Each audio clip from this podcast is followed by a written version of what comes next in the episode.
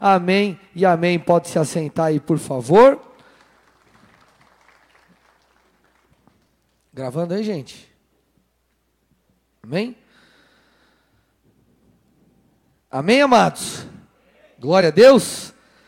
Como eu estou feliz com tudo ou por tudo aquilo que o Senhor tem feito nesses dias, nessa conferência Sedentes. Eu tinha no meu interior a convicção de que realmente seria um período muito especial, muito particular, muito único e nós estamos na quinta edição da conferência Sedentos e esse, essa conferência ela, ela, ela está sendo diferente, cara.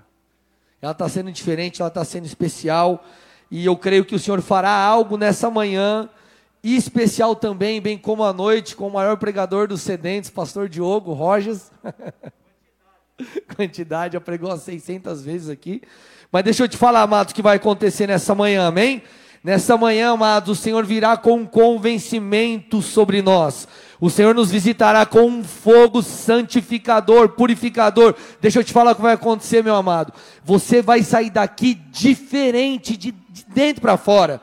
Os seus desejos serão transformados, purificados, querido. De verdade, essa manhã ela será poderosa, nós cremos e assim declaramos o nome de Jesus. Se você crê, dê uma salva de palmas ao nosso rei aí, amém? Então, queridos, eu vou trazer um ensino aqui, mas esse ensino ele é mais para fundamentar, para trazer um entendimento, porque o mais importante será aquilo que o Senhor fará com tudo isso. Nós seremos visitados, seremos tocados, seremos transformados. Essa é a palavra que vai resumir essa manhã no nome de Jesus. Você vai começar a desejar as coisas de Deus como nunca antes é, o nome dessa mensagem, se você gosta de anotar, é Santidade Revelada. Nós teremos um encontro com a santidade de Deus. E ontem eu estava aqui durante o louvor, durante o momento da, das ministrações, e o Senhor falou assim comigo. Ele falou: Filho, a santidade é a resposta de uma noiva apaixonada. Santidade é a resposta de uma noiva apaixonada para o seu noivo não diz respeito a regras, como o pastor Marcial disse, diz respeito a uma resposta de uma noiva apaixonada, diz resposta, é, é a resposta de uma noiva que quer de fato agradar ao noivo. Então, Senhor Jesus, nós pedimos nessa manhã que o Senhor venha nos revelar, Pai, a sua santidade, que sejamos, Pai, de fato revestidos de temor, que haja uma transformação em nós de dentro para fora, que o Senhor possa fazer algo especial nessa manhã. Vem com o teu fogo consumir desejos que não vêm de ti. Vem nos purificar, Pai, porque o Senhor tem chamado e vem chamar, vem resgatar uma noiva pura, sem mancha, sem mácula. Nós assim cremos, em nome de Jesus. Dê mais uma salva de palmas ao Senhor aí, vai. Agora, para a gente falar sobre isso, eu preciso trazer aqui um fundamento, preciso começar do começo.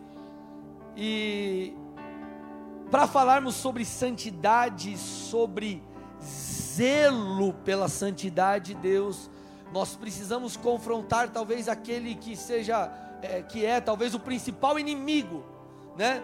Ou um grande inimigo que nós temos, nós precisamos confrontar diretamente um espírito que é o espírito de apostasia.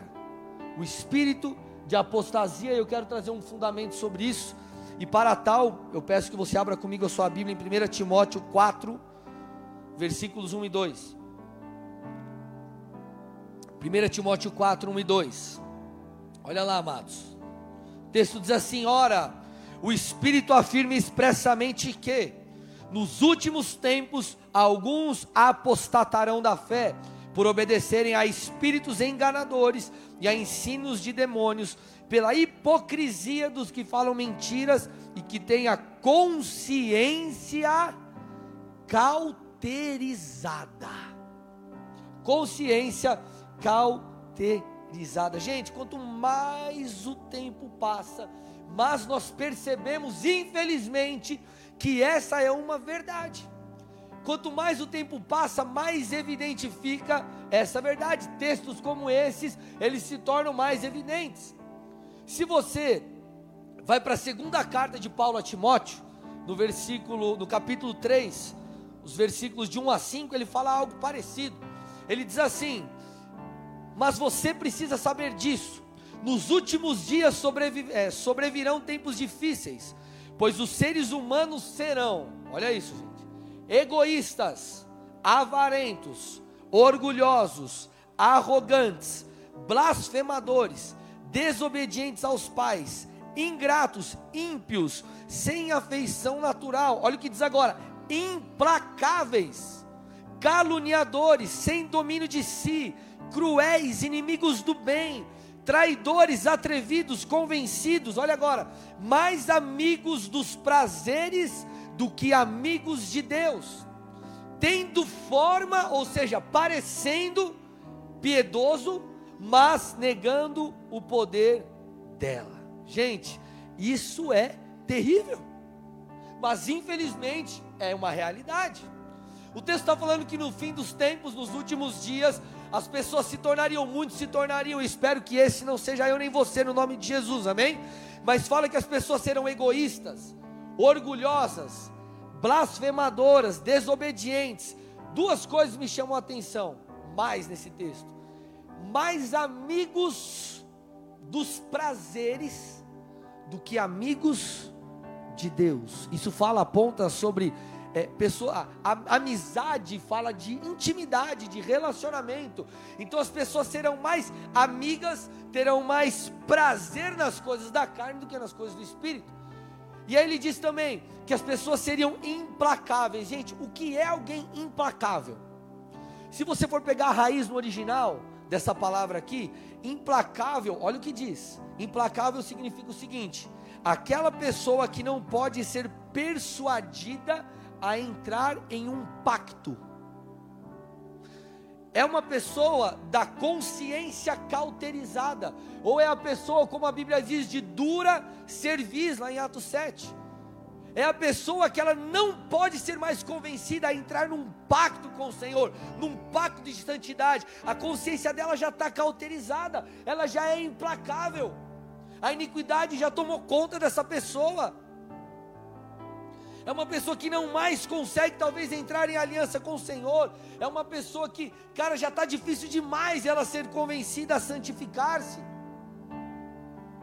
Gente, isso é terrível, mas é a verdade. Eu conversando com o pastor Diogo antes dos sedentes, falei: Diogo, eu tenho uma palavra no meu coração para os sedentes. A palavra é alinhamento. E de verdade, amados, eu creio que o Senhor está nos alinhando. Se você pegar todas as mensagens e costurar, fazer uma montagem ali, um quebra-cabeça, você vai perceber isso. Sexta-feira o pastor Diogo vai ser serrote, é martelo, é trena. E hoje ele vai vir com uma serra elétrica, com a britadeira. Vai vir com tudo, vai ser a beleza. Vai ser mais tranquilo, né, pastor? Vai o fogo virar essa noite, em nome de Jesus, essa manhã também. Então, amados, quanto mais o tempo passa, mais as pessoas se tornam parecidas com essas descrições. Agora, isso é prejudicial demais. Por que isso é prejudicial, gente? Olha o que diz é, Deuteronômio 28, 20. Deuteronômio 28, 20 diz assim: O próprio Senhor enviará maldições, confusão e frustração em tudo que fizerem, até que por fim vocês sejam completamente destruídos por terem praticado o mal e me abandonado. Sabe, sabe para quem ele está falando isso? Seu próprio povo. Olha o que ele está dizendo. Vocês serão completamente destruídos por terem praticado mal e me abandonado. Gente, deixa eu já abrir um parênteses aqui. Essa não é uma mensagem de. Eu não vim aqui para trazer más notícias, pelo amor de Deus. Eu vim aqui para trazer boas novas, não vim aqui para colocar um fardo nas suas costas. Eu vim aqui para fazer você entender a responsabilidade que você tem, que eu tenho, que nós temos e como nós precisamos nos posicionar como filhos de Deus, porque há um fogo purificador. A santidade não é algo que você consegue na força do seu braço, ela exige um compromisso teu, é uma responsabilidade tua, mas há um respaldo, um respaldo celestial para isso, amém? Mas você percebe aqui o Senhor falando para o seu próprio povo, por quê? Porque eles praticaram o mal e o abandonaram. Agora, esse abandonar, ele fala sobre o que? Esse abandonar, no original fala sobre deixar para trás, fala sobre afastar-se, sobre deixar só, ou sobre apostatar-se. Apostasia. Então, o que significa alguém estar em apostasia, alguém na condição de apóstata? O que significa essa tal de apostasia? A apostasia, ela é mais do que uma simples frieza espiritual. É muito mais do que você não conseguir orar, ou você simplesmente ter um dia que você acordou desanimado para ir no culto. É muito mais do que uma frieza. A frieza, ela é um estágio da apostasia, mas ela ainda não é a apostasia consolidada. Apostatar se fala sobre abandonar a fé. Se você for estudar um pouco mais a fundo, você verá no original que essa palavra fala sobre divórcio. O que é um divórcio? É um desligar-se um casal que se desliga, uma, um cônjuge que se desliga do outro. Fala sobre deserção, é divórcio, é um desligar-se. E também é uma rebelião contra Deus. Por quê? Porque no original, a apostasia fala sobre excitar, começar uma revolta. Então é uma revolta contra Deus. É muito mais do que uma frieza espiritual não é simplesmente um pecado, uma atitude pecaminosa, mas é o abandono da fé. E para você entender isso aqui um pouco mais a fundo, deixa eu te explicar. Uma das regras de hermenêutica é o princípio ou a lei da primeira menção. Quando você quiser entender um pouco mais sobre uma palavra, você procura na Bíblia onde ela foi mencionada pela primeira vez, porque isso vai trazer, vai ditar a regra de como ela será ali descrita de uma maneira mais completa, mais profunda em toda a Escritura. E onde que a palavra abandono, o texto nós lemos ali, né? Praticar o mal, de Deuteronômio 28, praticar o mal, abandonar. Onde que essa palavra abandonar está descrito, essa mesma palavra, na primeira vez na Bíblia? Está lá em Gênesis 2, 24. É claro que aqui a aplicação prática é outra, né? Está falando sobre a união de um casal, né? Deixa, por isso, deixa o homem pai e mãe, se une a sua mulher, tornando-se os dois uma só carne. Mas qual que é o contexto aqui? Quando o homem sai de sua casa, ele se desliga da família. Ele corta o cordão umbilical, ele não está mais debaixo da, ele não está mais naquele lugar ali, debaixo da sua família. Claro que ele honra o pai, ele honra a mãe, mas agora ele está vivendo uma nova estação. O homem ali, por exemplo, passou a ser o sacerdote do lar. Ele se desligou de um lado para se conectar em outro. É um desligar. E esse é o sentido da apostasia: é o deixar, é o desconectar, é o abandonar, é o desligar. Quando você pega ali em 1 Timóteo 4, que nós vemos o texto aqui inicial, o texto base da ministração, você percebe que o apostatarão, você vai um pouco mais a fundo, você percebe que ele fala sobre deixar uma posição original. Deus te colocou numa posição original de filho, de santidade, de busca pela integridade. Você abandona, você deixa. Apostasia é isso, é deixar uma posição inicial, ou seja, o cara que era fiel a Deus não é mais. O cara que era firme no ministério, ele não só abandona o ministério, mas ele abandona o próprio Deus. Apóstata é aquele que não vive mais debaixo dos padrões do Senhor. Por isso que eu citei lá Gênesis 2:24. Ele se desliga de sua família para agora estar na sua. Claro que isso aqui é positivo, mas você tem que entender o abandonar, que agora você vive debaixo de uma outra lei. Então ele se desliga, o apóstata, dos mandamentos do Senhor, das orientações do Senhor, para viver conforme as suas próprias leis. O escritor de Hebreus nos traz um alerta, gente. Diz assim Hebreus 3,12: Portanto, irmãos, cuidem para que nenhum de vocês tenha o um coração perverso e incrédulo que os desvie do, do Deus vivo. E mais uma vez eu repito, talvez você diga, pastor, essa é uma mensagem para o ímpio, não é para nós. O escritor de Hebreus está falando para judeus convertidos. Esse texto é para nós. há coisas que precisam ser arrancadas de nós, há desejos que precisam ser transformados, há comportamentos que precisam ser mudados. O Senhor está falando com a sua igreja, então Ele está falando: cuidem, para que nenhum de vocês tenha um coração perverso incrédulo que faz o quê? Com que os afaste do Deus vivo. Sabe o que Paulo fala à igreja de Corinto? Ele não está pregando para ele, está falando para os filhos, para a igreja de Corinto. 2 Coríntios 7,1. Portanto, meus amados, tendo tais promessas, purifiquemo-nos, purifiquemo-nos de toda impureza, tanto da carne como do espírito, aperfeiçoando nossa santidade no temor do Senhor. Presta atenção aqui, por favor. Aperfeiçoar fala, sabe sobre o que? Completar. É algo que você já começou e você precisa melhorar. Está falando com a gente. Você já começou muita coisa, você já largou e abandonou. Mas existem coisas, você sabe e eu sei, que dentro de nós há coisas que precisam ser mudadas. Nós precisamos nos purificar ainda mais. Porque, como disse um pregador aí, não haverá obra quando nós estivermos com o Senhor. Vocês estão aqui comigo ou não, amados? Nós precisamos mudar. Nós precisamos ser transformados. Porque o espírito de apostasia, ele tem agido como nunca antes. E o intuito do espírito de apostasia é fazer você se esfriar, fazer você se desconectar, e daqui a pouco, meu irmão, você abandonar a fé. Porque esse é o resultado, ninguém cai do dia para a noite. Mas se você não cuida, não guarda o seu coração, ele se torna perverso e incrédulo.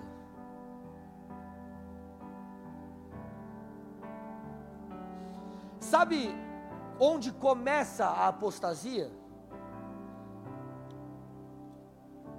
A apostasia começa com Jesus perdendo a prioridade na sua vida. As coisas de Deus perdendo a prioridade na sua vida, o zelo pela santidade sendo perdido, sendo diluído, é um, é um, é um processo, ele vai sendo diluído. Buscar em primeiro lugar o reino dos céus e a sua justiça, depois as outras coisas, elas serão acrescentadas. Primeiro é o reino, as coisas do Senhor. Só que o que acontece? Você fala, não, não, não, não, não. Eu, eu, eu vou só inverter uma ordemzinha aqui, eu não vou deixar de estar com o Senhor. Mas ele não é mais tanta prioridade assim. E você vai diluindo a santidade, ela vai sendo diluída. É como quando acaba alguma coisa lá, um suco lá, você fala, meu Deus, chegou a visita, tem um tantinho do suco. Aí você põe um pouquinho de água, bate no liquidificador e joga um açúcar para dar um sabor. Você diluiu algo. E essa diluição, ela, ela, ela, ela vai passando pela perda do zelo pela santidade de Deus. Amados, presta atenção aqui. Quando você olha para o ministério de Jesus, você percebe quão zeloso ele foi. Tem um texto lá em João 2, 13 a 17 que diz assim: Estando próxima a Páscoa dos judeus, Jesus foi para Jerusalém e encontrou no templo os que vendiam bois, ovelhas e pombas, e também os cambistas assentados. Tendo feito um chicote de cordas, Jesus não chegou com purpurinas e. Vamos embora! Está falando que ele fez um chicote de cordas e expulsou todos do templo, com as ovelhas e os bois derramou o dinheiro dos cambistas no chão, virou as mesas e disse aos que vendiam pombas: tirem essas coisas daqui, não façam da casa do meu pai uma casa de negócios. Seus discípulos se lembraram que está escrito: o zelo pela tua casa me consumirá. Querido, o zelo pela santidade de Deus, o zelo pela presença de Deus, o zelo pelas questões do reino, tem que consumir você. Tem que consumir você. Sabe o que Jesus fez aqui? Ele não tolerou, e essa é a palavra, ele não tolerou a irreverência para com Deus. Ele chegou e virou tudo. Ele chegou e virou tudo. Quando Jesus percebeu que a santidade de Deus e o culto estavam em risco, não que Deus iria perder a sua santidade, mas eu digo a expressão ali, ele agiu de maneira furiosa. Só que nós percebemos muitas vezes pessoas que vivem ao contrário. Eles não têm mais zelo pela santidade, eles se misturam com o mundo.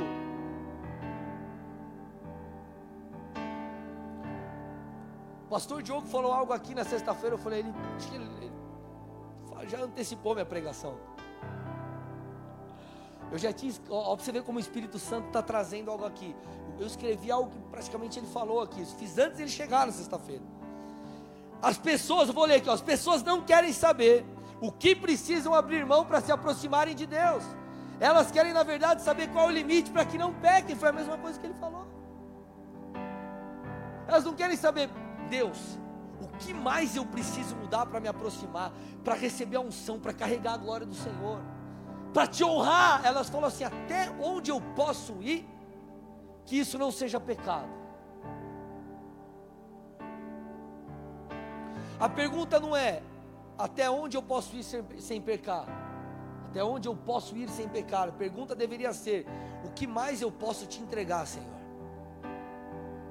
O que mais eu preciso matar em mim? O que mais eu preciso entregar? O que mais eu preciso renunciar?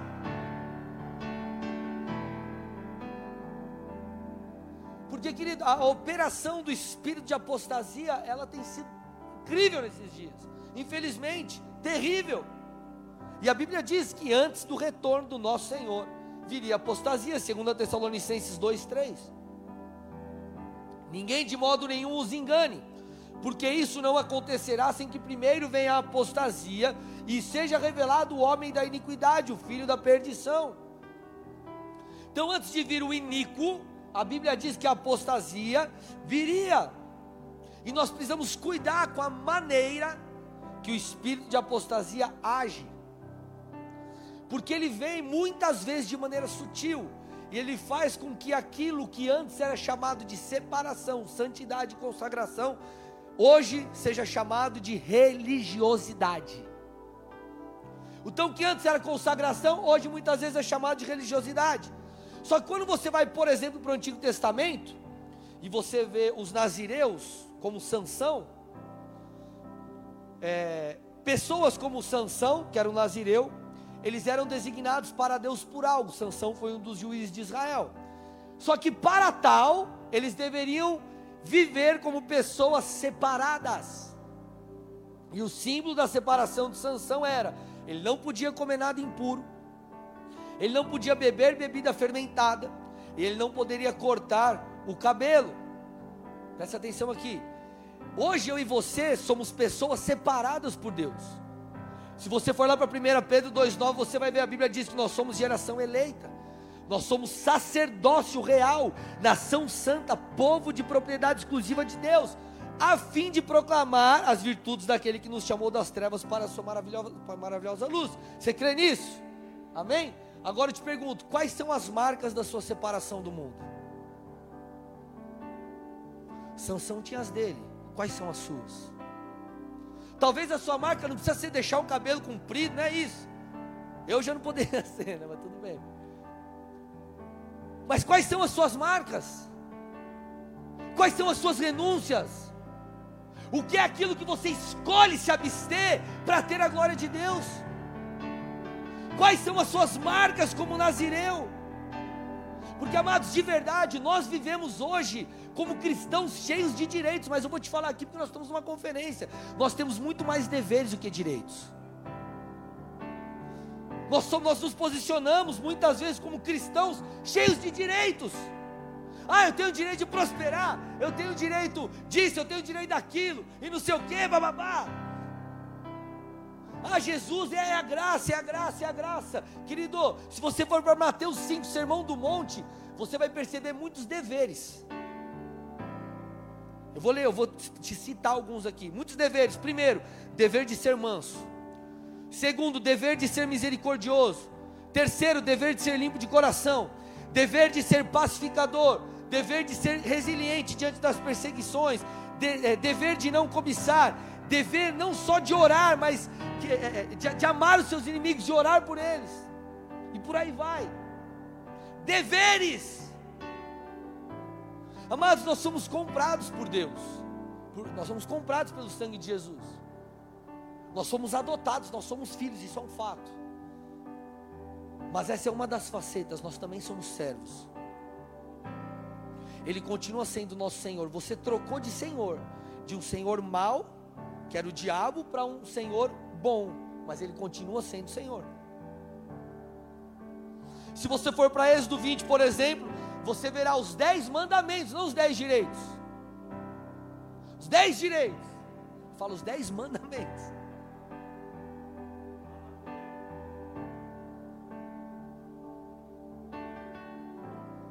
Porque o espírito de apostasia ele tenta falar assim para você: para que se santificar tanto, cara?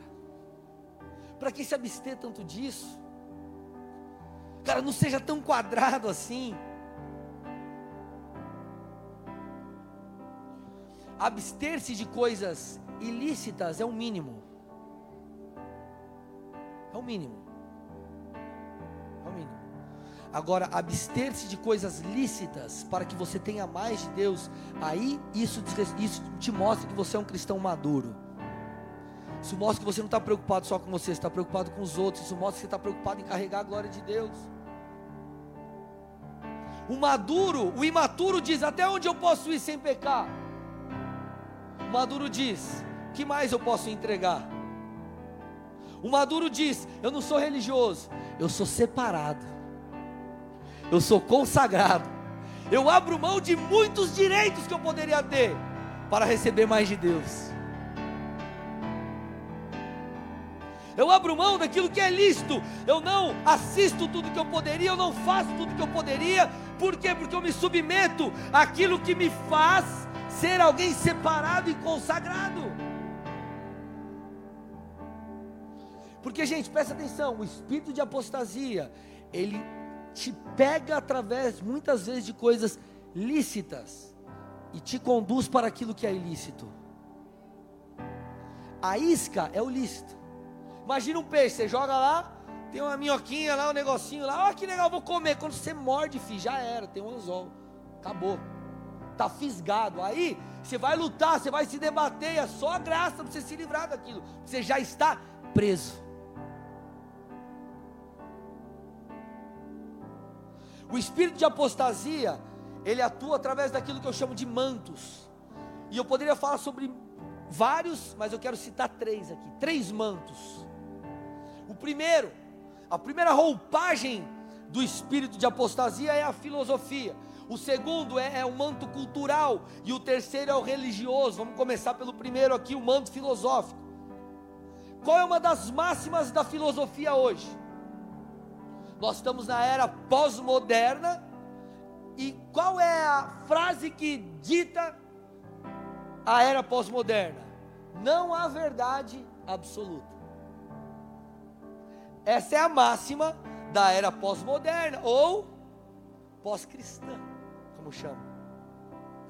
Não há verdade absoluta, ou seja, o que é verdade para mim pode não ser para você, o que é verdade para você pode não ser verdade para o outro, mas amado, isso é terrível, isso nós aprendemos nas universidades, isso é algo dito não apenas diretamente, mas indiretamente. Só que isso afeta diretamente a verdade espiritual e moral das Escrituras afeta diretamente a palavra de Deus, porque a Bíblia diz assim, eu vou citar alguns textos aqui. 3 João 1,4. Me ajuda aí, comunicação, que eu vou citar vários textos agora. 3 João 1,4. Não tenho maior alegria do que esta, a de ouvir que meus filhos andam na verdade. É uma verdade. Na verdade. 2 Timóteo 2,15. Procura apresentar-te a Deus aprovado, como obreiro que não tem do que se envergonhar, que maneja bem a palavra da verdade. João 17, 17: santifica-os na verdade. A tua palavra é a verdade. João 8, 31 e 32. Disse, pois, Jesus aos judeus que haviam crido nele: Se vós permanecerdes na minha palavra, sois verdadeiramente meus discípulos e conhecereis a verdade. E a verdade vos libertará. Essa verdade, essa, essa, essa coisa que falam por aí de que ah, existem várias verdades, querido, isso é antibíblico. Agora, por que, que ela pega muita gente? Porque é boa para os ouvidos. É boa para os ouvidos. E esse argumento ele relativiza o correto. Não, não, não, não, não peraí. Não é bem assim. Vamos dar uma relativizada aqui. Diluir um pouquinho. Vamos relativizar aqui. Sabe o que eles trazem? É, esse argumento ele não fala para você assim, ó, você está errado. Ele fala assim para você: será que isso daí é certo? Ele não fala assim, mas peraí, pode para a cama com sua namorada, pode fazer o que for. Ele fala assim: Mas você já vai casar com ela que mal tem. Ele relativiza, ele gera dúvida. E isso começou onde? Lá no Éden. Você não vê Satanás, a serpente ali, falando, não, come. Ele fala, hum, quem? Será que Deus disse? É isso mesmo que Deus está falando? Ele relativizou aquilo que é o certo.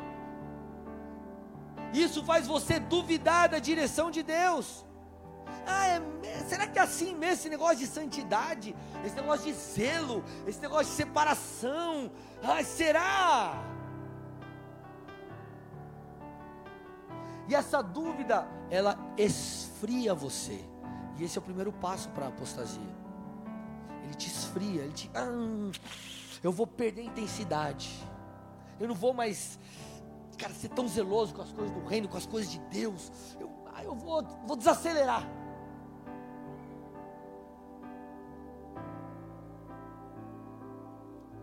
Só que você vê Paulo falando sobre uma corrida. E você tem que correr como aquele que quer vencer. Existe também, além do manto filosófico, o manto cultural. E o manto cultural fala do quê? Filmes, livros, espetáculos artísticos, séries, novelas, música, enfim, coisas que propagam o relacionamento homossexual. E, e querido, nós não temos problema nenhum com pessoas que, que têm essa prática, nós amamos, mas biblicamente isso é pecado. E nós precisamos falar porque a Bíblia está dizendo que é pecado. Você vê desenhos infantis que parecem lindos e maravilhosos, mas mostram um pai banana, bobão, tapado, tipo a Peppa. Olha o desenho da Peppa. O pai é um tonto. E isso faz o que? Incute na cabeça da criança. O pai é um banana, o pai é um bobão. Filmes que zombam da fé, enfim. E aquilo vai entrando, vai entrando, vai entrando, vai entrando. Você já percebeu que às vezes está assistindo um filme lá do cara que roubou e não sei o que, o, o, banco, e aí a polícia prende, você fala, puxa cara, por que, que prendeu? Podia deixar os caras soltos. Sim ou não? Aí o cara se livra da polícia, rouba e sai, aí vai para outro país e fica com todo o dinheiro. Você, ah, esse cara é fera, glória a Deus. Mas brincadeiras à parte, gente, isso vai relativizando. Vai relativizando, relativizando, relativizando, relativizando. Sabe qual é a intenção do espírito de apostasia? Doutrinar as nações para o mal. E sabe o que o Senhor falou para nós na grande comissão? vão e evangelizem, e ensine todas as nações a me obedecerem.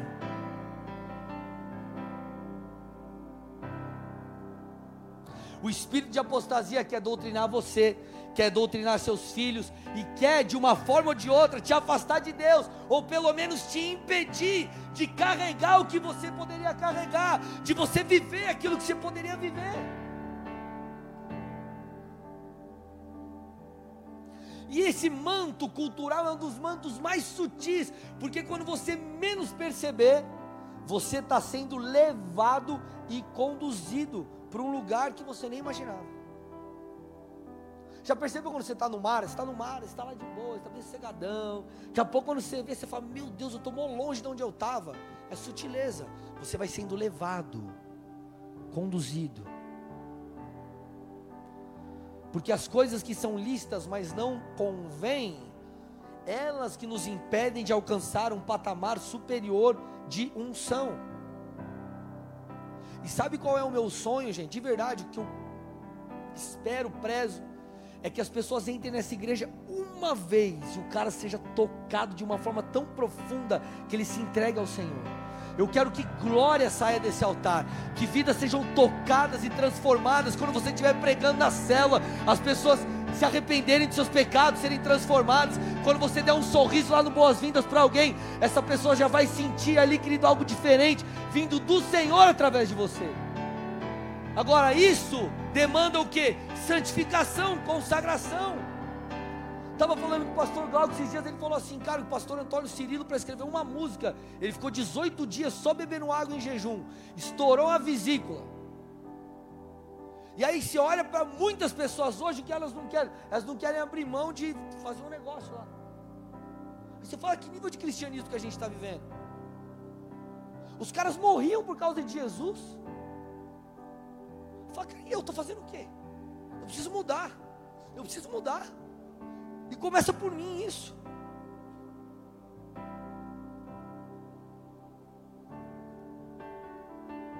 Agora, viver nesse nível exige consagração, exige unção, exige entrega, exige renúncia, exige tempo com Deus.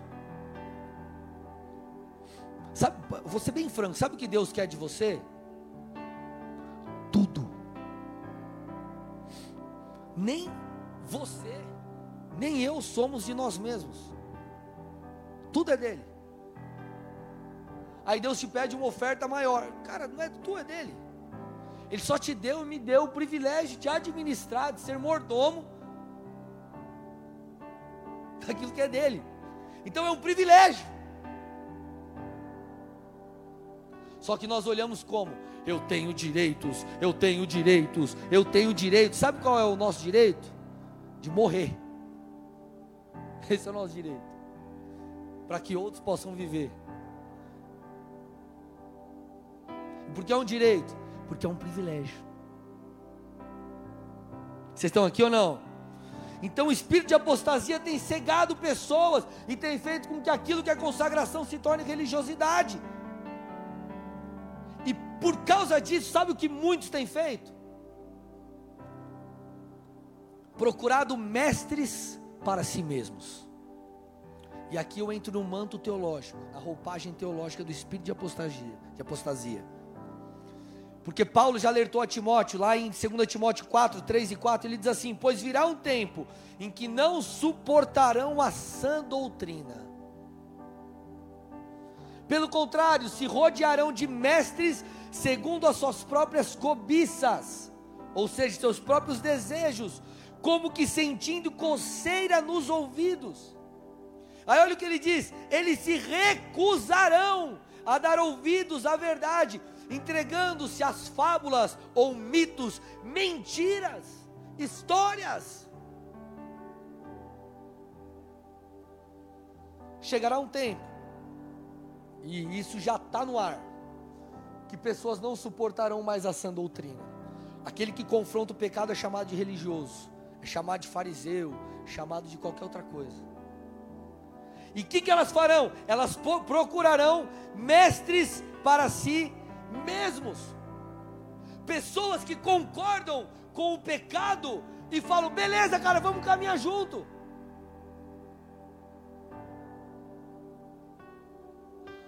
Só que em 1 Timóteo 4, 1 e 2, eu vou ler de novo. Ora, o Espírito afirma expressamente que nos últimos tempos, vou repetir o texto que eu li no começo, alguns apostatarão da fé. Aí ele diz: por obedecerem a espíritos enganadores e a ensinos de demônios. Não que o demônio vai chegar e vai ensinar, oh, eu vim aqui ministrar sua vida. É, é uma influência, tá? É, e a ensinos de demônios, pela hipocrisia dos que falam mentiras e que têm a consciência cauterizada. Cara, porque a consciência está cauterizada, está tão dura a pessoa, que ela não permite ser transformada. E ela começa a entrar no engano. Cara, quanta gente você conhece que caminhou com você? E você falou, você fala, cara, hoje o cara está servindo a demônios. Você fala, meu Deus, o que, que aconteceu com esse cara? Ele fechou seu coração, ele recusou ouvir a verdade, e através de algum manto ali, de alguma ferida, alguma coisa, ele foi sendo influenciado negativamente, e ele entrou em apostasia. Porque são espíritos enganadores. O diabo não vai chegar para você e falar: Oh, eu sou capeta, vim puxar o teu pé. Ele vem de uma maneira sutil. E ele vai capturando o teu coração, ele vai te fisgando, ele vai te prendendo. Agora, como vencer o espírito de apostasia? Como vencer o espírito de apostasia? Nós venceremos o espírito de apostasia através de uma revelação da santidade de Deus. Presta atenção, eu não estou falando de um conhecimento da santidade de Deus. Não estou falando da informação de que Deus é santo e nós precisamos ser santo como Ele é santo. Porque Ele é santo. Eu falo sobre a revelação da santidade de Deus. Por isso que o tema da mensagem de hoje é santidade revelada. E nós precisamos nos santificar. Isaías 6. Abra lá comigo, Isaías 6, do 1 ao 4, tem no final da mensagem. Diz assim, do 1 ao 4, no ano da morte do rei Uzias, o profeta dizendo: Eu vi o Senhor assentado sobre um alto e sublime trono, e as abas das suas vestes enchiam o templo. Serafins estavam por cima dele, cada um tinha seis asas com duas cobria o rosto, com duas cobria os pés e com duas voava. E clamavam uns para os outros, dizendo: Santo, Santo, Santo é o Senhor dos exércitos, e toda a terra está cheia da sua glória. Os umbrais das portas se moveram com a voz do que clamava, e o templo, e o templo se encheu de fumaça. Vamos lá. Você percebe que o profeta Isaías, quem? Ele era um ímpio? Ele teve um encontro com um Deus santo, com a santidade de Deus. Sabe qual foi o resultado disso? Versículo 5: Ai de mim, estou perdido, porque sou um homem de lábios impuros e habito no meio de um povo de lábios impuros, e os meus olhos viram o Rei, o Senhor dos exércitos. Dê uma salva de palmas a Jesus, vamos lá, amado. Querido, o profeta teve um encontro com a santidade de Deus, isso nos mostra que nós precisamos nos santificar. Há algo que eu e você ainda precisamos entregar, seja ilícito ou lícito. Isaías reconhece o seu pecado. E por quê? Porque a santidade de Deus lhe foi revelada. E aí você percebe o que na sequência? Ele é tocado em seus lábios com uma brasa, com um fogo, purificando o pecado. Por que, que ele foi tocado nos lábios? Porque ele reconheceu que os seus lábios eram impuros que isso nos mostra? Há uma provisão de santificação quando você não mais tem a consciência cauterizada, não mais tem a dura serviço, mas você reconhece que você precisa mudar e você dá nome para o seu pecado. Senhor, o meu problema é esse: é a pornografia, é a masturbação, é tal e tal coisa, e o Senhor vem e toca aquela área que você precisa de mudança. Tudo começa com uma revelação da santidade de Deus. Tudo começa com o encontro com Jesus, o Senhor.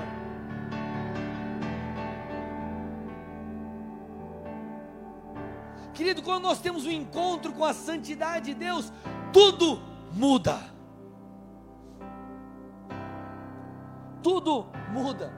Por que tudo muda? Porque, cara, você para de se preocupar com coisas que são irrelevantes. Aí você fala assim, cara, para que, que eu vou me sujeitar a isso? Se isso aqui vai me levar para o buraco, cara. Sabe o que acontece? O pecado perde o brilho. Aquilo que é lícito, mas não convém, perde o brilho. Você fala, cara, para que isso aqui, cara? Olha Deus. Você fala, cara, foi o que Isaías falou. Isaías falou, meu Deus, cara. Tu és um Deus santo. Eu preciso purificar os meus lábios, Deus. Deus vem e toca.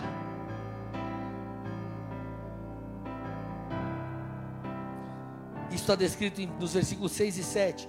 Então um dos serafins voou para mim, trazendo na mão uma brasa viva que havia tirado do altar com uma pinça. Com a brasa tocou na minha boca e disse: Eis que esta brasa tocou os seus lábios, a sua iniquidade foi tirada e o seu pecado perdoado. Há uma provisão de santificação para nós. Querido, santificar-se exige um posicionamento nosso, mas não apenas isso, exige um reconhecimento de que você precisa que o Senhor te auxilie. Quem opera o convencimento é o Espírito Santo, e há um fogo purificador, há um auxílio divino, porque isso é o que nós não podemos fazer na força do nosso braço. Mateus 3, 10 e 11 e o machado já está posto à raiz, da, à raiz das árvores. Portanto, toda árvore que não produz bom fruto é cortada e lançada ao fogo. Eu batizo vocês com água para arrependimento, mas aquele que vem depois de mim é mais poderoso do que eu, do qual não sou digno de carregar as sandálias. Ele os batizará com o Espírito Santo e com fogo. Você vê João Batista falando o que aqui? Falando sobre fogo, existem dois tipos de fogo descritos aqui. O fogo na palavra de Deus, ele fala sobre juízo, mas ele fala sobre purificação. E aqueles que são de dura serviço, aqueles que não estão dispostos a reconhecer Jesus e a mudarem de vida, a Bíblia está falando aqui: o machado já está posto à raiz das árvores. Aquele que não produz bom fruto, toda árvore que não produz bom fruto é cortada e lançada ao fogo fogo do juízo. Mas, depois ele diz, falando sobre Jesus, ele os batizará com o Espírito Santo e com fogo. Essa conotação de fogo é boa. Espírito Santo e fogo. Não tem como você ser batizado com o Espírito Santo e você ir para o juízo, você ir para o inferno. Ele está falando assim, então você é batizado com o Espírito e fogo. Esse fogo é um fogo que fala de provisão de santificação. Não é um fogo de juízo aqui, é um fogo de purificação o Senhor nos batizará com o Espírito Santo e com fogo. São experiências diferentes. A intenção do fogo é nos purificar. Agora presta atenção aqui. Muitas pessoas recebem o auxílio divino do Espírito Santo para realizar obras. Isso é, é incrível. Eu não prego debaixo da minha sabedoria. É o poder de Deus que opera aqui, a graça de Deus, é a unção que vem do Senhor. Então o Espírito Santo me capacitou para isso. Mas tem gente que tem só isso. Ele esqueceu do batismo com fogo, que é o batismo da purificação. E aí o cara flui na presença, ele cura enfermos, ele faz tudo isso. O Senhor disse: Eu nunca te conheci. Porque não há purificação, não há santificação, e nós buscamos tanto auxílio divino para que possamos servir no ministério, honrar a Deus, ganhar vidas. Só que existe um auxílio divino para que nós sejamos como o Senhor quer.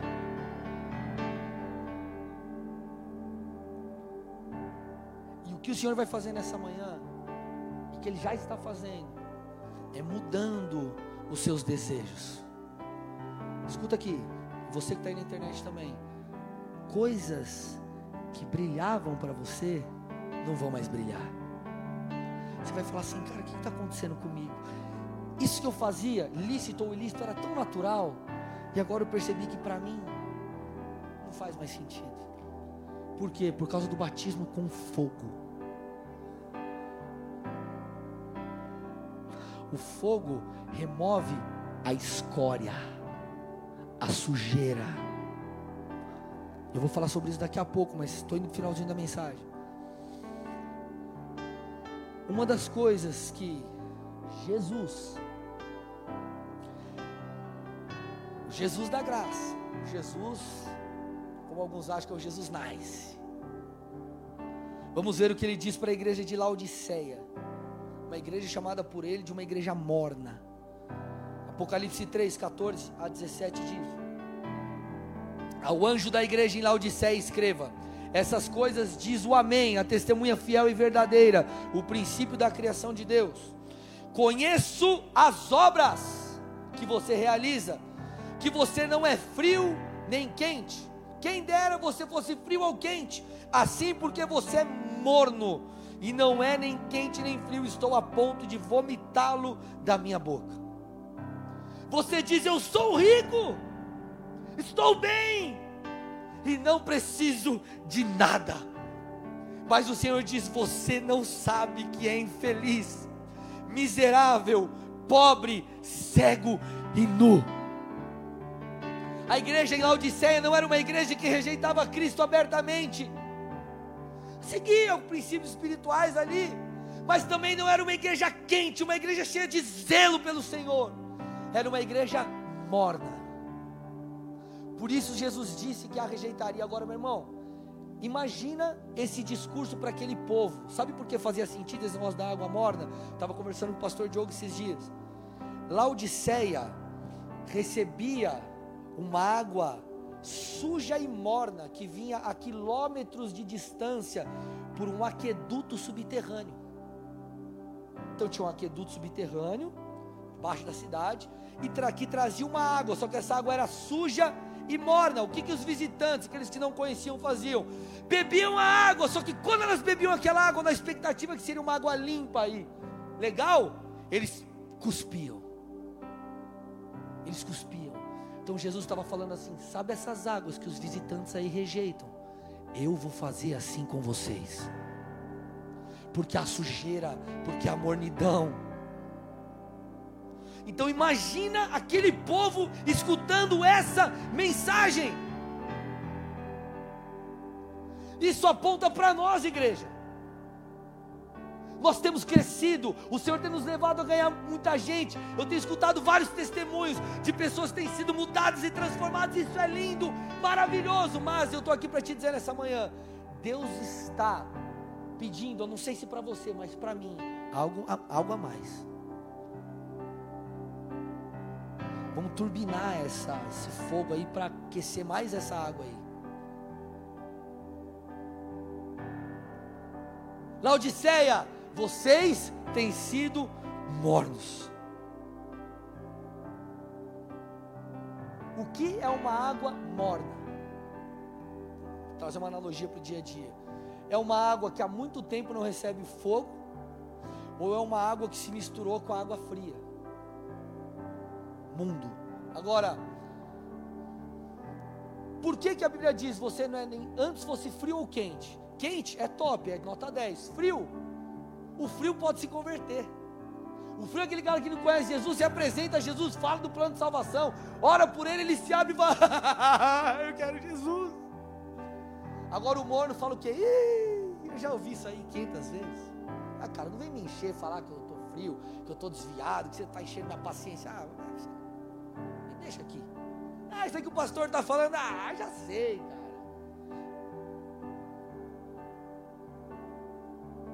O morno, ele vomita. Por quê? Porque o morno é aquele que diz: sou rico. Espiritualmente, não, eu estou bem, eu tenho tudo. Eu não preciso de nada. Só que o Senhor está dizendo: você não sabe que é infeliz você não sabe que é miserável, pobre, cego e nu.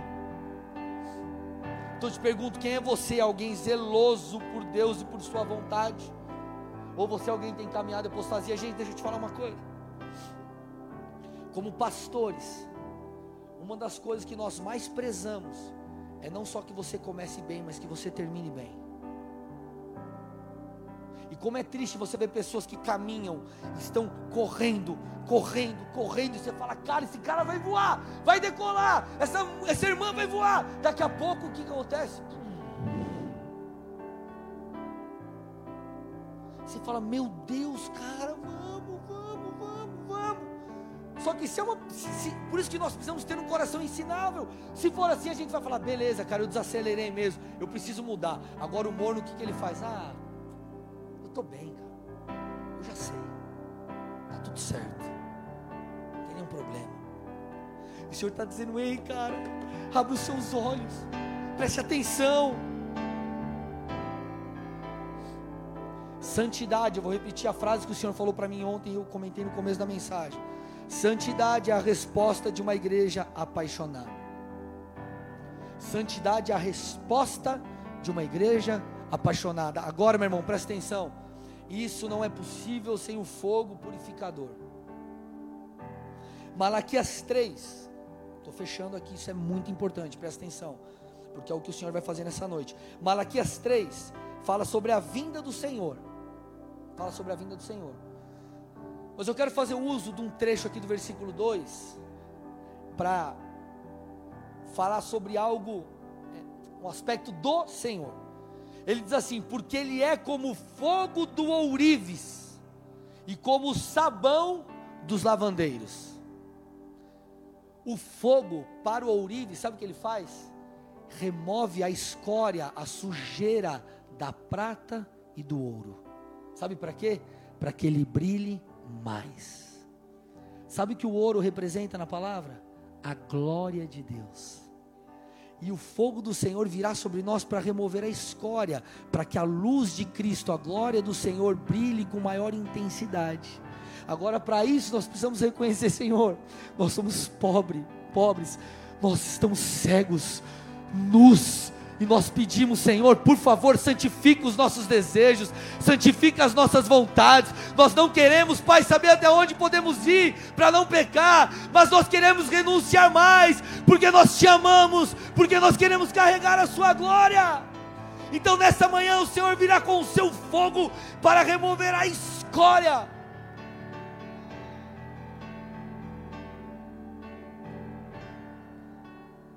E eu finalizo com isso, louvor, vem aqui. Você já pode ficar de pé no seu lugar. E eu finalizo com esse texto. E o machado já está posto à raiz das árvores. Portanto, toda árvore que não produz bom fruto é cortada e lançada ao fogo. Eu batizo vocês com água, João Batista dizendo, para arrependimento. Mas aquele que vem depois de mim é mais poderoso do que eu, do qual não sou digno de carregar as sandálias.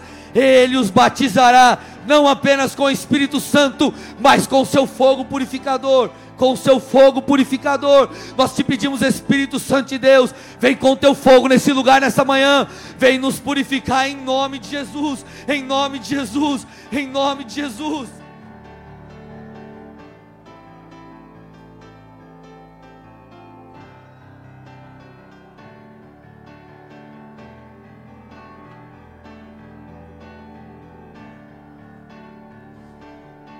Espírito Santo. A tua palavra diz que nós somos cooperadores do Senhor. Nós não podemos fazer nada sozinhos, mas nós queremos cooperar com a obra que o Senhor já iniciou em nossas vidas. Nós fomos santificados, Pai, em partes quando nós entregamos a nossa vida a Ti. Nós fomos regenerados no Espírito. Mas nós estamos agora numa luta, Pai, pela santificação, pela mudança da nossa alma. E nós queremos aqui nessa manhã reconhecer, Pai, que estamos cegos, somos pobres, estamos nus, nós precisamos de santificação. Então nós te pedimos, Pai, que o teu fogo venha remover cada escória das nossas vidas. Nós escolhemos a santidade, nós escolhemos ser, ainda que sejam os remanescentes nós escolhemos confrontar o pecado, nós te pedimos, Pai, remove da nossa vida não somente aquilo que é ilícito, mas também aquilo que é lícito e que tem nos impedido de caminhar na velocidade que o Senhor espera, de caminhar rumo àquilo que o Senhor tem para nós. Então nós te pedimos, Espírito Santo de Deus, vem nessa manhã, Senhor Jesus, nos batiza com teu fogo purificador, com teu fogo purificador. Gere em nós, meu Pai, gere em nós arrependimento, quebrantamento, reconhecimento de que precisamos mudar. Ah, Senhor Jesus, visita a tua igreja, visita a tua igreja, traz alinhamento, traz alinhamento, traz alinhamento. Shakatarabassore candaralabassai.